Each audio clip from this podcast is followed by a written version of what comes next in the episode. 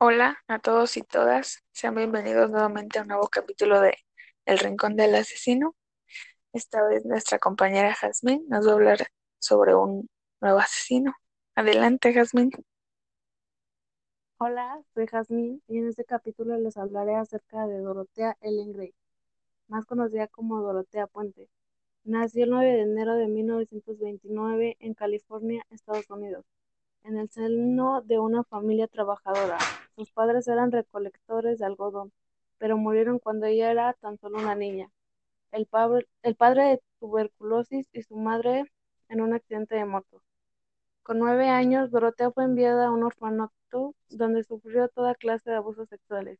Su infancia estuvo marcada con tragedia y también por mentira. De hecho, con los años se convirtió en una mentirosa. Se casó cuatro veces, tuvo dos hijas, pero Dorotea jamás quiso hacerse cargo de ella. En 1960, Dorotea se enfrentó a su primer problema con la justicia. La arrestaron por dirigir un prostíbulo en la época que estuvo soltera y hasta la última boda con Pedro Montalvo, en 1976, Dorotea se pasó los días regentando distintos bares en busca de hombres mayores a los que estafar. Primero los conquistaba para posteriormente falsificar sus firmas y robarles la mayor cantidad de dinero posible. Después de varias denuncias, Dorotea fue acusada de 34 delitos de fraude y puesta en libertad condicional tras dos años y medio de condena. En su vuelta a la pensión, la mujer comenzó a recibir a huéspedes de edad avanzada o con problemas psicológicos. Se mostraba amable y generosa, pero a veces sacaba su lado más tacaño y posesivo. Quienes osaban enfrentarse a Dorotea por sus artimañas financieras también terminaban enterradas en el jardín. De hecho, los vecinos recordaban cómo Puente era lo más protectora con su huésped, hasta el punto de que si alguien se atrevía a caminar sobre él, acababa maldiciéndolo con un lenguaje que haría sonrojar a su marinero. Había un buen motivo, bajo la tierra los cuerpos de sus inquilinos.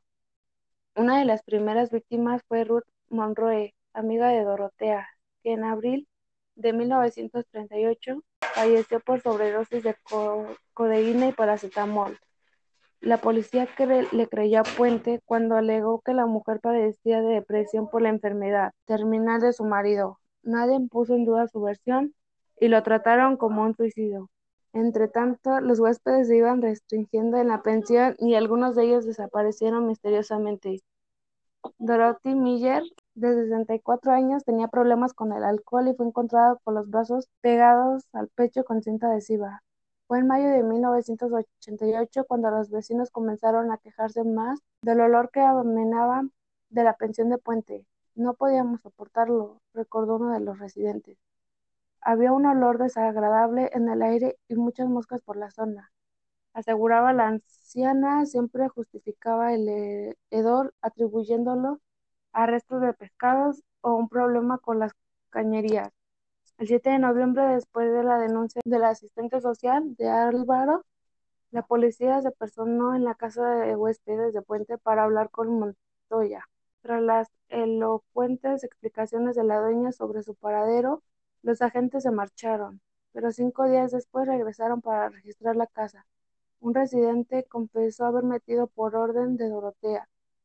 Estaba, ocultando algo. En la mañana de 11 de noviembre, el detective John Cabrera, junto con varios más policías, inspeccionaron la pensión, mientras que el interior no encontraron nada. En el exterior se percataron que la tierra estaba removida. Cabrera cavó el terreno, tiró de algo que creyó una raíz de árbol, pero se trataba de un hueso humano. Era la pierna de Leona. Durante las siguientes horas hallaron carne seca, pedazos de tela y un total de siete cadáveres. Una vez detenida y de regreso a Sacramento, Dorotea hizo sus primeras declaraciones negando su participación en los crímenes. El 11 de diciembre, el magistrado Virga dictó sentencia y condenó a Dorotea Puente a cadena perpetua sin posibilidad de libertad condicional. Cuando la acusada escuchó el fallo, dijo sonriendo a sus abogados, no maté a nadie. Gracias, Jasmine. Esto ha sido todo por el capítulo de hoy. Espero les haya gustado y lo hayan disfrutado. Nos encontramos nuevamente en el siguiente capítulo y gracias a ustedes por escuchar. Hasta luego.